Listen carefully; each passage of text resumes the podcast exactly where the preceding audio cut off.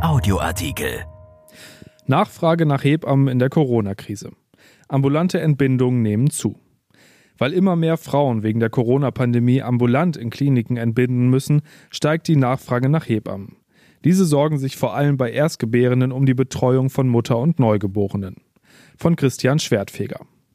Simone Philipsenburg-Benger vom NRW-Landesverband der Hebammen kann sich nicht über mangelnde Arbeit beklagen. Das Auftragsbuch der Krefelder Hebamme ist sehr voll. Sie sagt, werdende Eltern haben Hebammen wie mich weit vor der Krise angefragt und diese Termine finden natürlich statt. Hinzu kämen jetzt allerdings kurzfristig sehr viele Anfragen von Frauen, die derzeit nur ambulant entbinden können.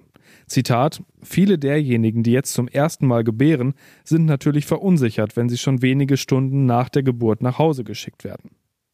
Wegen des Coronavirus können viele Frauen mit ihrem Neugeborenen nach der Geburt nicht mehr wie sonst üblich für einige Tage im Krankenhaus bleiben, sondern werden gebeten, die Einrichtung aus Sicherheitsgründen möglichst noch am selben Tag wieder zu verlassen. Die Krefelder Hebamme sagt, Wichtige Ratschläge und Handgriffe, die Mütter und Väter sonst in der Zeit vom Klinikpersonal erhalten und gezeigt bekommen, fallen deshalb weg. Gerade für Frauen, die zum ersten Mal entbinden, kann das zu einem Problem werden, wenn sie keine Hebamme haben, die sie zu Hause betreut. Hinzu kommt ja auch noch, dass wegen Corona eine Kontaktsperre besteht und man die Großeltern nicht hinzuziehen soll. Wie viele Frauen nach der Entbindung jetzt ohne professionelle Hilfe dastehen, kann Philipsenburg-Benger nur schätzen. Sie vermutet, es gibt keine Zahlen darüber, aber es dürften sehr viele sein, möglicherweise jede zweite. Die Krankenhäuser wissen um das Problem. Manche bieten deshalb andere Möglichkeiten zur Nachsorge an. Wer zum Beispiel im Düsseldorfer Florence Nightingale Krankenhaus sein Kind zur Welt bringt, kann anschließend die Hilfe der Kaiserswerther Diakonie in Anspruch nehmen.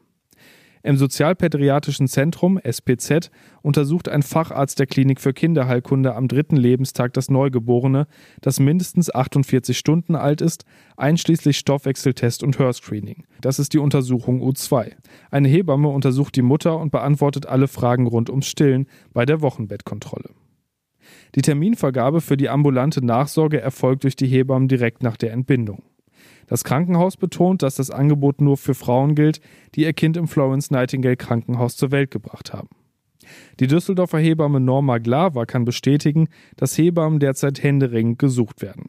Sie sagt, das war ja schon vor der Corona-Krise so, aber jetzt ist es noch mal mehr geworden. Die meisten werdenden Eltern muss sie allerdings vertrösten, insbesondere in zentralen Innenstadtlagen.